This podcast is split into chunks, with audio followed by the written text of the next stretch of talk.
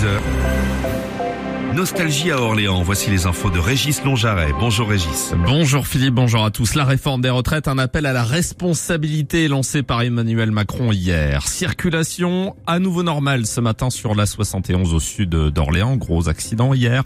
Et moins de pluie, moins de vent dans les prochaines heures sur le Loiret. Nous sommes à deux jours d'un scrutin décisif à l'Assemblée pour la réforme des retraites. Hier, Emmanuel Macron en a appelé à la responsabilité des oppositions. Le président a martelé que, je cite, cette réforme est une nécessité absolue pour le financement de nos retraites et la solidité du pays. À Paris, la mobilisation des éboueurs commence à avoir des conséquences désagréables pour les habitants. Environ 5600 tonnes de déchets jonchent les trottoirs de Paris. Une action est prévue aujourd'hui pour sensibiliser contre cette réforme des retraites. Distribution de tracts dans le parc de la Saussay à Saint-Cyr-en-Val à partir de 11h30. Hier, c'est devant une agence Enedis de Saint-Marceau à Orléans que des grévistes se sont mobilisés. Demain sera un rendez-vous important pour l'intersyndicale. Nouvel appel au rassemblement. Toujours cinq cortèges annoncés et des chiffres qui seront surveillés de près vu qu'ils étaient en baisse samedi dernier dans le Loiret.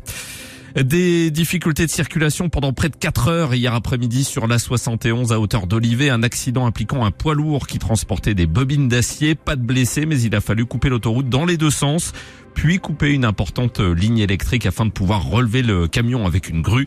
La situation est revenue à la normale hier soir vers 20h. La ville d'Orléans a présenté hier son bilan délinquance pour l'année 2022. Profusion de chiffres, hein, à retenir quand même les policiers municipaux d'Orléans ont réalisé près de 800 interpellations. Impossible de savoir par contre les suites judiciaires à ces interpellations. Il y a eu en 2022 moins de plaintes pour vol avec violence. En revanche, les cambriolages et les vols à la tire sont en hausse. La lutte contre le deal de stupéfiants reste aussi la priorité de la municipalité. La chambre de l'instruction de la Cour d'appel de Paris doit rendre sa décision aujourd'hui concernant l'éventuel retour en détention provisoire de Pierre Palmade. L'humoriste avait euh, été remis en liberté la semaine dernière dans le cadre de l'enquête sur l'accident de la route qu'il a causé. Le parquet avait fait appel dans la foulée. Aujourd'hui, la chambre de l'instruction va se prononcer sur le bien fondé ou non de cette remise en liberté, Héloïse Buc. Pierre Palmade avait été placé en détention provisoire le 27 février dernier, mais il n'est jamais physiquement entré en prison. Victime d'un AVC deux semaines après l'accident, il a été opéré et est toujours hospitalisé. La semaine dernière, sa détention provisoire a été levée par la juge d'instruction de Melun, en Seine-et-Marne, en charge du dossier. La magistrate ayant pris cette décision pour, je cite, motif médical. L'humoriste de 54 ans a donc été remis en liberté sous contrôle judiciaire, mais le parquet a fait appel avec un référé détention. C'est sur ce dernier que doit se prononcer ce matin à 9h la Chambre de l'instruction. Voilà, Pierre Palmade a été mis en examen pour homicide et blessures involontaires euh, par conducteur ayant fait usage de produits stupéfiants en état de récidive légale. En sport, nous sommes à 500 jours du coup d'envoi des Jeux Olympiques de Paris 2024. La cérémonie d'ouverture de ces Jeux aura lieu le 26 juillet 2024.